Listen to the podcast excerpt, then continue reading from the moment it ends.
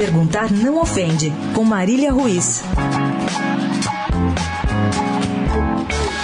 A essa altura você já sabe, mas o Brasil bateu ontem o Equador e conquistou o nada importante título de campeão das eliminatórias sul-americanas para a Copa de 2018. Tite, que é exato um ano assumir a seleção, chegou à nona vitória consecutiva, uma marca inacreditável e sem registro. Paulinho, aposta de Tite, e Felipe Coutinho, ainda no Liverpool, e que conseguiu se curar de uma misteriosa dor nas costas que só se manifesta na umidade da Inglaterra, marcaram pelo Brasil em Porto Alegre. Tudo que eu estou falando não chegou a mexer muito com a torcida brasileira. Você aí, ouviu algum rojão? Uma biribinha no bairro que seja? Alguém brindando com vodka a Copa do Mundo que se aproxima? Não?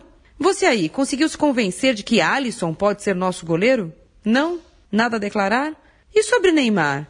Esqueceu a bola em Paris? Trouxe só as firulas? O que você achou, colega? Finalmente, perguntar não ofende. Quem aí ficou acordado até meia-noite para assistir a Brasil e Equador?